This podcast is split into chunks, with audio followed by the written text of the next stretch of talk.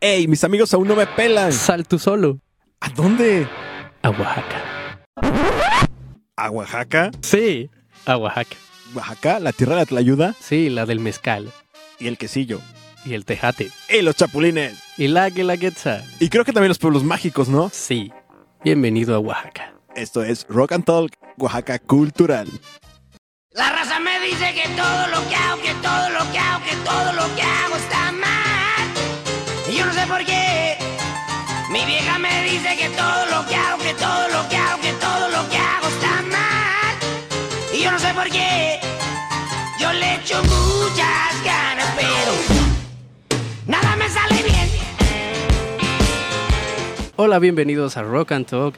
El día de hoy no se encuentra con nosotros eh, mi compañero Ernesto, pero tengo a dos grandes invitados, unos expertos en la materia de turismo y patrimonio cultural, porque precisamente el día de hoy vamos a estar hablando de lo que es el patrimonio cultural de la humanidad para que nuestros radioescuchas comiencen a cultivarse y a ser más conscientes de todo lo que nos rodean, sobre todo en Oaxaca, ya que como sabemos este mes de julio es un mes súper festivo aquí en el estado y llega mucho turismo, pero también es importante que empiece a ver como este tema de la realidad que existe en nuestro estado y que muchas veces cuando llega el turismo se empieza a maquillar, ¿no? O sea, lo vimos porque esta semana se estuvo haciendo mucho eh, lo que es la, la, la pintura, que empezaron a pintar, pintan las calles, todo lo adornan.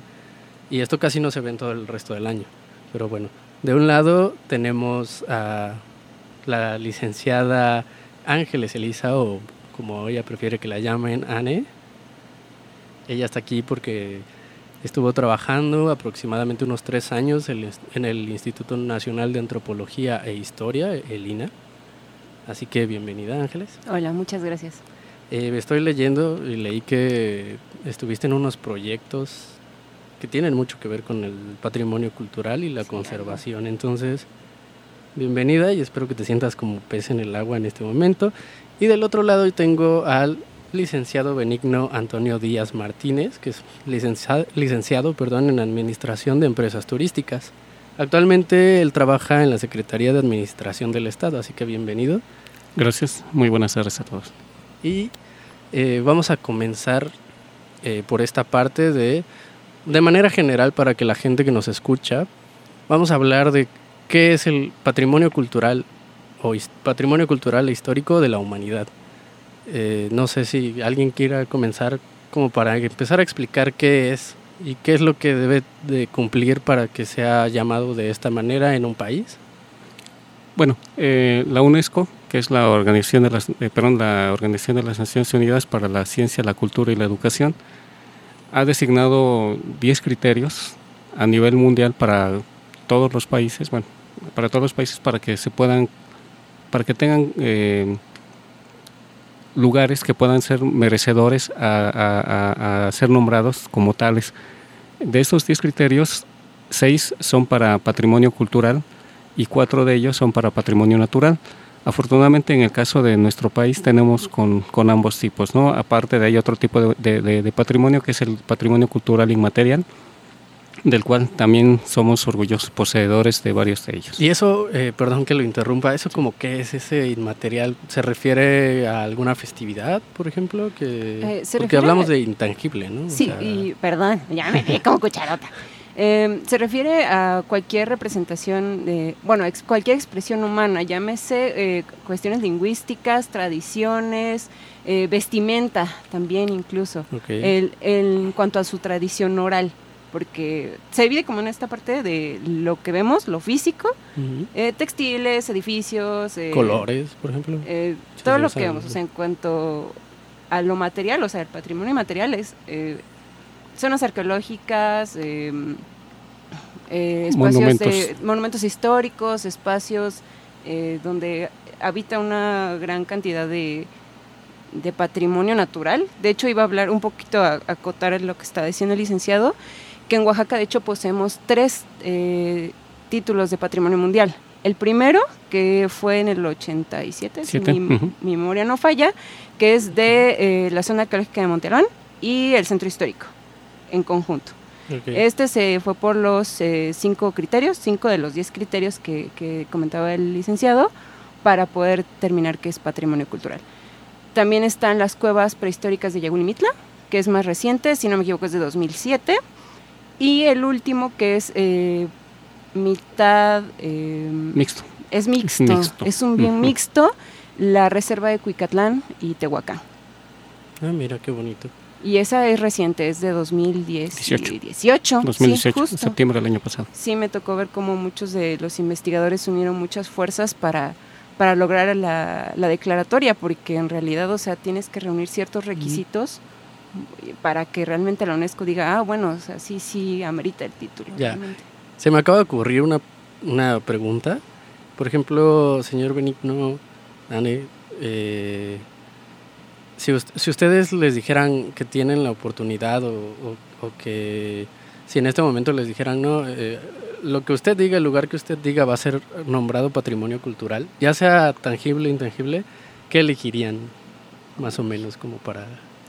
¿Qué les gusta para que se, suene a que Si, es si fuera por el estado de Oaxaca, yo creo Ajá, que yo, me inclinaría por la sierra. La, La toda la, sierra. la- la parte de la sierra como patrimonio natural. Sí, y muy bueno, bonitos los a- sí, e- exactamente, la, la- cuestión natural, la, conservación, que también es algo muy importante Sí. que la UNESCO considera para, para este tipo de, de- de sitios patrimonio, ¿no? La, pat- la, la- la conservación, la gestión que se le da a cada uno de ellos, es decir, cómo, cómo se mantienen, cómo, qué acciones toman, toman tanto las autoridades como los pobladores para mantener ese sitio, ¿no? Y, y para poder eh, eh, tenerlo en, en buenas condiciones, porque recordemos que no es solamente de un, de un de una, de una localidad, sino que es de la humanidad, quiero decir, per- nos pertenece Mundial. a todos. Sí, justo. Sí, muy importante. ¿Y Ay, usted? Yo estoy muy ahí con el tema de, de la tradición textil. O sea, creo que eh, es algo que hay mucho todavía que, que regular sobre todo y que buscar la manera en que se pueda conservar sin como pelearnos en esta parte de la industrialización. Hay un, un debate muy amplio al respecto, o sea, sobre todo por este tema de los plagios textiles. Entonces sí, yo estoy muy ahí con ese tema, porque si bien eh, una tradición textil no solo te está hablando de pues un diseño y ya, sino en muchas comunidades eso- representa la historia de la familia o la historia del pueblo, es todo un contexto. Entonces es más allá del simple textil. Y eso es lo que muchas veces nosotros desde fuera no entendemos. O sea, hay mucho detrás de eso y siento que tal vez, o sea, si nos adentramos a buscar en qué categorías o qué criterios podrían llenarse dentro de la UNESCO, claro, claro que se llenan. Porque finalmente estamos abarcando una expresión no solo física, sino también eh, antropológica del- de la cuestión de, los textiles en Oaxaca, sobre todo en Oaxaca. Eh, una noticia que estuvo, una noticia que estuvo más reciente, eh, o al menos, no sé si sea mm, real o no, pero fue algo que sí sonó en redes, es que existe una posibilidad de que el Centro Histórico de Oaxaca pierda su, su, su categoría, su denominación de Patrimonio Cultural de la Humanidad. Ok, yo sí tengo algo eh, importante que decir al respecto porque para que un sitio pierda su declaratoria tiene que haber eh, primero una advertencia de la UNESCO. O sea, la UNESCO tiene que decir y darse cuenta, ¿sabes qué? Hay un riesgo real en tu sitio y está en esto, en esto, en esto, de que ah, me parece que en Afganistán, en Medio Oriente, ya habían hecho una declaratoria así de, de emergencia para el patrimonio. O sea que podría perder su, su declaratoria porque las situaciones en cuanto a su contexto social, todo lo que está ocurriendo, el patrimonio en sí, o sea, está, está muy expuesto. Prácticamente Claro, destruido, ¿no? Claro, entonces obviamente es un riesgo que, que está latente. Ahora, aquí, tal cual, digo, de verdad que hay que agradecer un poquito el... el- que, que bueno, yo siento que se puede hacer un esfuerzo mucho mayor de las autoridades de procurar conservar de manera adecuada el centro histórico. O sea, ¿por qué? Porque el INA es regulador finalmente. O sea, el INA te va a decir, ¿sabes qué? Ya tienes rayada tu pared. La puedes quitar así. Ah, ok, INA, dam- dame el dinero. Soy regulador. Yo nomás digo cómo lo haces. Yo nomás digo cómo lo hace. Es, Ujú. es muy triste, pero es cierto. Y ahí es donde entra también la cooperación, lo que decía el licenciado, o sea, la cooperación entre el, el gobierno, o sea, en sus tres esferas, municipal, estatal, federal, como de la misma comunidad. Me tocó ver muchos casos, eh, sobre todo en los casos de bienes muebles, eh, santitos, vaya Ya. eh, que llegaban las comunidades, o sea, porque el párroco les decía que miren, hay que este, darle mantenimiento aquí a San José o a eh, pone X santo, y llegaban y pedían la asesoría al instituto. Entonces, bueno, ellos decían, bueno, mira, aquí está la asesoría, te podemos brindar la asesoría sin ningún problema, se te hace el proyecto, te ayudamos, pero sí, pues hay que poner la lana. Y afortunadamente en las comunidades de Oaxaca todavía existe esto de, bueno, pues vamos a juntar porque es, es de todos, es el patrimonio de todos. Sí. Y ahí está la clave. Nos pertenece. O sea, justo ¿no? ahí está la clave. Porque si nosotros nos hacemos conscientes de esa parte, eh, creo que cambiaríamos mucho de nuestro actuar. Muchísimo. Desde el hecho de eh, esto, o sea, va, va, si vas a hacer una crítica al gobierno es la fundamentada. Entonces, si vas a pedir que se hagan eh, intervenciones en el centro histórico, ok, si tú has observado, ah, pues fíjate, gobierno, que yo creo que sería una buenísima idea, que este, intervinieras esta parte con ayuda de Lina, ¿no? O sea, sien- siempre siento que nos vamos muy hacia lo fatalista. De que sí está en riesgo, sí, porque definitivamente eh, la- desde las condiciones climáticas, vamos, la cantera ya no es la misma. Han pasado cuántos, cuántos siglos. O sea, de por sí No, es, todo es perecedero Sí. todo es perecedero. Es un principio muy básico de la restauración, pero lo ideal es darle el mantenimiento para que nos pueda durar otros 3, 4 siglos, ¿sabes? Claro, siempre como e- este, este deterioro es latente, siempre, en todo, pero también es una responsabilidad conjunta. O sea, esta parte de que en las manifestaciones tendríamos que hacernos conscientes de, no es tuyo, es de toda la humanidad. Sí, es de, es de todos. Ajá, Ahora exacto. sí. O sea, sí, ya, ya me fui muy lejos, tal vez, pero si tan solo pudiéramos comprender o tuviéramos una manera de entender y de hacer sentir más cerca que es nuestro, o sea, no vas y rayas la pared de tu casa, ¿sabes? O sea, no, no le haces algo feo, le haces algo bonito. Si tuviéramos un poquito más ese sentido de pertenencia, creo que sería un poquito más fácil de conservar tendríamos que estar en una situación muy, muy heavy, o sea, ya de guerra, de, de confrontamientos Sí, sociales no muy, muy pesados. Algún control que, que, diga, ah, están destruyendo esta parte y se está desmoronando. Sí, sí, sí, o sea, que ya fuera una cosa de que ya no puede entrar el gobierno ni siquiera a ver cómo está. Ahí sí es donde te digo, la UNESCO se da cuenta de que, vaya, está en riesgo. Qué- y qué ahí es bueno, donde hay en- que en- quitarlo. En el 2006 estuvimos Sí. en una situación, no, Justo. no, no a ese extremo, pero sí nos acercamos de una manera Bastante. Peligrosa a ese tipo de situaciones. No vimos que se quemaron algunos edificios, el que está aquí en Independencia y, y Avenida Juárez, Ajá, que era, que era archivo, no, recuerdo El.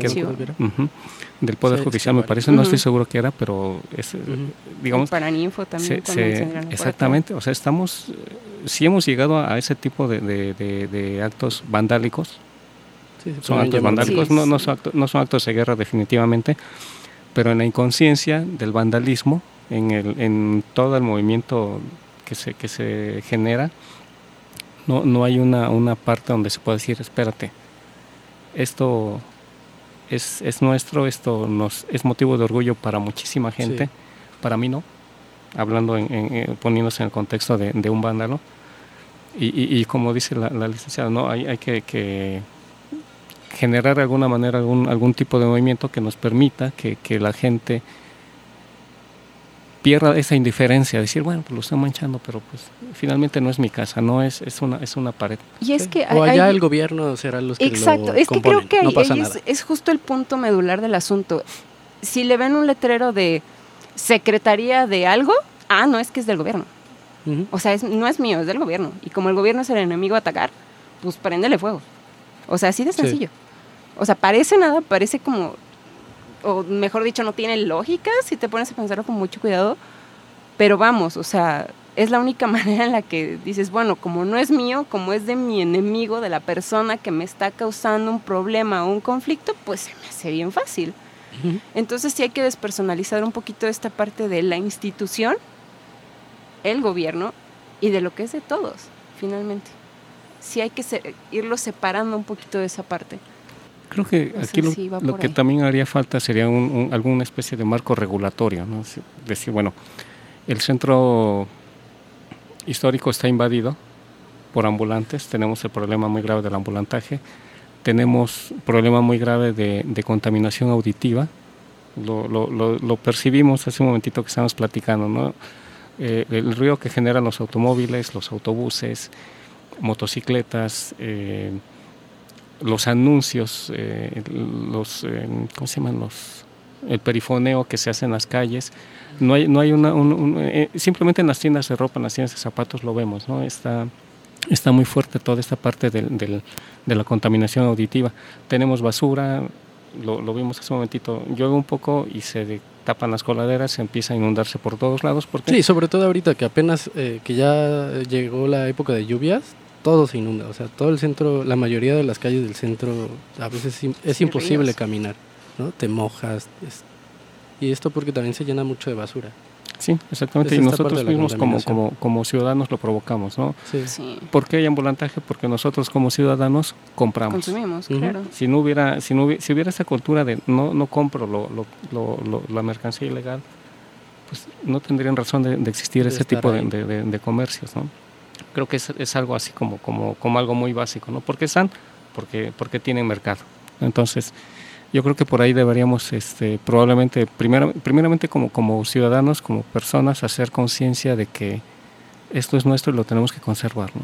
Sí. número uno, ¿no? Es, es motivo de orgullo no solamente para nosotros, sino para todo el país contar con, con- con sitios como, como Oaxaca, ¿no? Entonces, creo que por ahí em- debemos comenzar, concientizar a toda la gente, ¿no? Uno, y, y establecer probablemente medidas más drásticas para eliminar ese tipo de, de- de contaminaciones que, que existen. Y bueno, después de esta pequeña charla, ¿qué les parece si nos vamos a un corte comercial? Regresamos en un momento con más del patrimonio cultural de Oaxaca.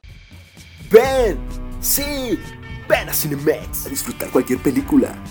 Con nuestro excelente sonido surround y nuestras pantallas totalmente digitales. Solo aquí, en Cinemex, la magia del cine.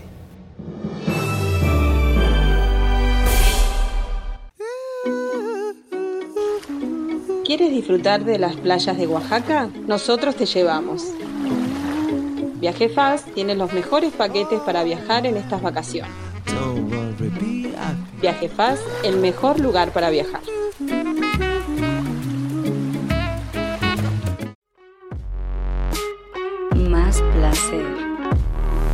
Más duración.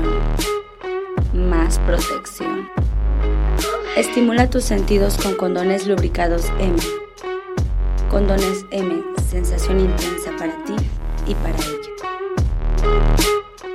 Dale un trago a tu tejate porque estamos de regreso en Rock and Talk, Oaxaca Cultural. Rock and Talk pregunta: ¿Por qué es importante cuidar el centro histórico de Oaxaca? Bueno, yo creo que es importante cuidar el centro histórico porque ha sido parte de la historia de la humanidad y parte de la historia que tenemos como oaxaqueños, los que somos de aquí, y que a final de cuentas pues forma ser parte de la historia de todos los mexicanos. Entonces, yo creo que aparte de, ser muy bonito, pues es algo que a final de cuentas nos representa, que ha estado antes de que nuestra generación estuviera y yo creo que eh, la intención es que permanezca después de que nosotros nos vayamos. Bueno, para nosotros las personas que vivimos aquí, pues puede que sea un lugar inclusive hasta recurrente en nuestra rutina diaria y tal vez ya no le demos la importancia que tiene, pero recordemos que Oaxaca se caracteriza por ser una ciudad sumamente turística y si bien no solamente sus, sus fuentes de ingresos son el turismo, pues sí ocupa una gran parte de las mismas. Gurudos, ¿cómo están? Bueno, les vamos a hablar sobre por qué es importante cuidar el centro histórico. Yo considero que es muy importante porque forma parte de nuestra historia, porque como decía nuestro querido Benito Juárez, el derecho al respeto ajeno es la paz y debemos de poner pues estos valores en práctica, ¿no? Además es un lugar súper bonito, si vienes a Oaxaca y ves las calles están llenos de turistas y más en estos tiempos que es la Guelaguetza que encuentras calendas, mucha gente de muchos lugares. Así es, realmente el turismo también para Oaxaca es muy importante a nivel socioeconómico y también digo, es parte de nosotros, entonces así como quieres estar tú, como quieres tener tu casa, también hay que cuidar nuestro estado, hay que protegerlo. Acuérdense de tirar la basura en su lugar. Y de no seguir contaminando, porque además esto es un lugar que nos atrae dinero bien o mal, nos ayuda igual económicamente, así que cuiden el centro histórico. Así los invitamos a que cuiden el centro histórico y les mandamos muchos besos. Bye. Esto fue Rock and Talk. Pregunta, continuamos. Continuamos con Rock and Talk Oaxaca Cultural. El día de hoy se encuentra con nosotros la licenciada Ángeles, quien estuvo recientemente trabajando en el INA, en el Instituto Nacional de Antropología e Historia, y apoyó bastantes proyectos sobre la protección de espacios culturales, como también nos acompaña el licenciado en turismo Benigno Díaz. Así que continuamos. Nos hicieron llegar unas preguntas de varios que nos escuchan y que tienen varias dudas. Una de ellas que me gustó mucho es, ya que aprovechamos que tenemos aquí a los expertos, si saben cuánto dinero destina la, la UNESCO a Oaxaca por el tipo de apoyo que se le da por tener el patrimonio cultural. Ah, el dato Mm. exacto sí te lo debo, pero ahí sí eh, te puedo decir que, por ejemplo, se pueden bajar recursos. ¿Qué es esto? Eh, tú puedes... eh, el- eh, es que el, el ejemplo lo tengo muy fresco con Monte Albán, porque hubo un proyecto que se trabajó para Monte Albán hace años con la doctora Nelly Robles, este, que ella, o sea, literal en una visita le, eh, le dijo al embajador, a alguien de la UNESCO, oiga, y no nos puede echar la manita con este edificio porque nos está haciendo falta lana. Y le la UNESCO, sí, mira, este es el camino, o sea, dirige tu oficio, casi casi dirige tu oficio aquí, ta, ta, ta, en tanto tiempo tienes la respuesta. O sea, claro que hay modos, porque a la UNESCO más que a nadie le interesa conservar esto. Claro, Y no solamente se refiere a cuestiones económicas, ¿no? sino a cuestiones de asesoría y de equipo Sí. también. Sí, también, Sí. sobre todo de equipo, o sea, porque creo que es justo donde decimos, no, es que ese equipo es carísimo. La UNESCO ahí está Así y, o sea, realmente es acercarse a, a la UNESCO, quitarnos también esto de la cabeza de, no, la UNESCO es demasiado grande, jamás me va a apelar a mí, patrimonio mundial nombrado número 43, no. O sea, sí hay que quitarnos un poquito, o es quitarse de la cabeza como esa traba. Insisto, te debo el dato concreto de tantos millones, no, no lo tengo. No, Sería pero sí, sí hay, ¿no? Sí Pero hay dinero. Sí, sí hay claro manera. que Sí hay, hay- sí manera ma- eh, no solo de presupuesto, estamos hablando, como dice el licenciado, de especialistas, porque incluso llaman especialistas de todo el mundo a los Así proyectos, equipo, equipo de todo el mundo a los proyectos. O sea, la planeación se hace en conjunto. O sea, Sí. como la UNESCO sí tiene mucha esta visión de, pues es que es de todos y todos vamos a entrarle parejo. Entonces, claro sí. que hay manera de, de echarle, echarle conjunto, echarle bola. Bueno, nos estamos quedando sin tiempo. Me gustaría que antes, pues cada uno me dijera o nos dijera a los que nos están escuchando eh, alguna reflexión, al- algún mensaje que queramos dejar, ¿no? Para los que nos escuchan, sobre todo de este lado de proteger y mantener nuestro patrimonio cultural. Sobre todo ahora que vienen las fiestas y que se da mucho el que en este mes todos están orgullosos, ¿no? En este mes como que se nos Soy olvidan los problemas y soy bien oaxaqueño y, soy, y me la Aunque paso después, comiendo sí. mole diario casi casi, ¿no? Entonces- Yalitza y todo. Ajá, entonces aprovechando esto. Um, hace unos días eh, yo hacía de manera como familiar un- un- una reflexión muy breve. Y era cuando nos quitemos de la cabeza esta parte de no, yo no soy indígena, no, yo no provengo, yo no tengo raíces aquí, no es que mi familia viene de otro lado. Cuando nos quitemos esa parte, cuando realmente dejemos de tener un conflicto con el mestizaje histórico, ese día vamos a ser conscientes de lo que tenemos. Creo que solo hasta que conocemos en profundidad lo que tenemos, su valor, realmente todo lo que hay detrás, porque pues sí, vemos Montalbán, ay, qué bonito, ya me insolé, quiero ir al baño. No, o sea, no es solo eso, no es solo la excursión de la escuela, es, aquí habitaban personas, aquí habitaba gente que tenía eh, aquí sus actividades políticas, religiosas, aquí había O sea, aquí está, eh, eh, es mucho un cliché tal vez si quieres, y muy coco y mamá coco y recuérdame lo que quieras, pero es como de, aquí estaban tus ancestros, la sangre de esa gente que vivió aquí está corriendo ahora por tus venas. Hasta que nos hagamos conscientes de eso y que realmente sintamos esa emoción de, wow, no inventes, o sea, es ese asombro de niños tal vez, vamos a decir, ok, ¿qué puedo hacer yo por esto? ¿Qué puedo hacer yo para conservar? Y es tan sencillo a veces con no te subas a esa pirámide, no rayes esa pared, aguas con la cantera, no, ese santito no se pinta con pinturas Vinci. O sea, son cosas muy sencillas. Y es irse adentrando, irse adentrando, ir realmente encontrando el hilo conductor entre edificios, entre construcciones, hacia ti. Creo que es lo más importante.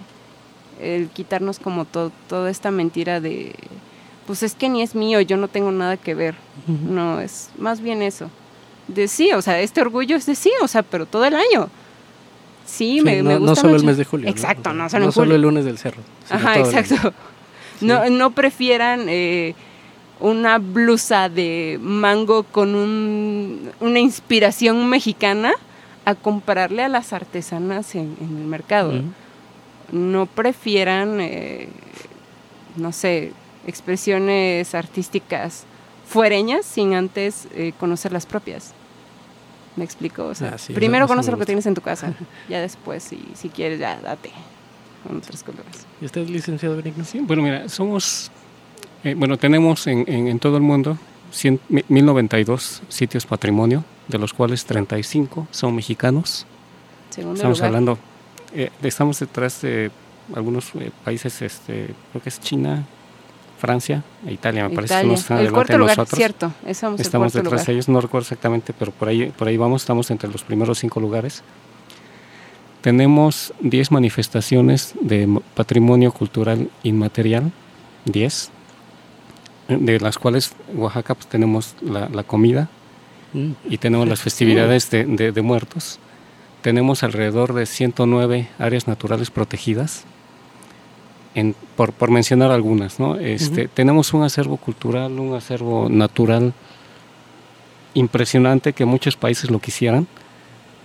Somos privilegiados, tenemos clima, tenemos recursos naturales, tenemos absolutamente de todo. Y si nosotros como mexicanos no lo cuidamos, ¿quién lo va a hacer? Si nosotros, como, como, como, como dice el si nosotros no lo hacemos, ¿quién lo va a hacer? No va a venir otro país a decir, no sabes qué, yo te lo cuido por ti, ¿no? Sí, no va a venir Japón, no va a venir. Definitivamente. Exacto. Un país que quieran a decir, no, yo lo cuido. Vendrán, pero con ciertos intereses, ¿no? Pero, pero vamos. y siempre este como a lo mejor como invitados y, ay, vamos a hacer aquí trabajo académico, porque en México. Sí, claro. Ese es el punto, creo yo, o sea, que mejor algunos extranjeros ven exactamente en lo que estamos sentados nosotros, México y los mexicanos estamos sentados en nuestro tesoro. Definitivamente. No, no sabemos ver. Creo que así, a manera como de, una, de, un, ensayo general, así un, totalmente empírico, pararse en la calle o frente a Santo Domingo y decirle a, un, no a, un, mexicano, a un oaxaqueño, oye, ¿cuándo fue la última vez que entraste al museo y, viste qué, hay adentro? ¿Cuándo? ¿Cuántos de los museos de Oaxaca conoces?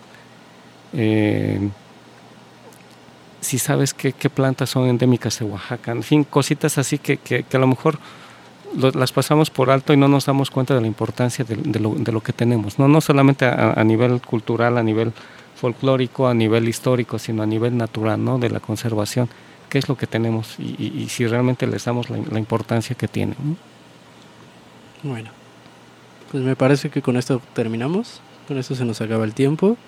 Y muchísimas gracias por estar con nosotros, licenciado Benigno, licenciada Ángeles. No, gracias a ti por la invitación. Gracias por la invitación. Y sobre todo por darnos, compartirnos esta, este conocimiento, esta reflexión, que esperemos que les sirva a todos los que nos vayan a escuchar. Que, que independiente, independientemente si están o no en peligro de perderse, hay que conservarlos. Hay que cuidarlos. Simplemente, ¿no? Es, sea, sea cualquiera su estatus, es nuestro y hay que, y hay que cuidarlo. Por lo que significan, exacto. no nos esperemos a este dicho de, de no sabemos lo que tenemos hasta que lo perdemos. No nos esperemos. Así es, totalmente de acuerdo. Pues muchas gracias también a todos los que nos escuchan. eh, pueden darnos una revisada en Spotify para ver todo nuestro contenido y los programas anteriores que hemos tenido. También tuvimos un invitado muy especial que es el señor Chayano Osorio, que él es productor de televisión y de cine. Y él estuvo con nosotros, nos compartió mucho de su experiencia. Así que yo invito a todos los que nos escuchan a que también le den varias pasadas ahí a, a los programas que tenemos y a los futuros programas con más invitados que ojalá sean igual de agradables como ustedes. Ay, Muchas gracias. gracias. Gracias. Muchas gracias.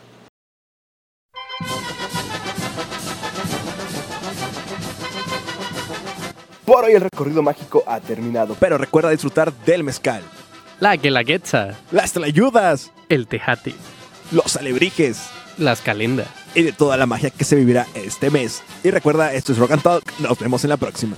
Visita Oaxaca este mes de julio.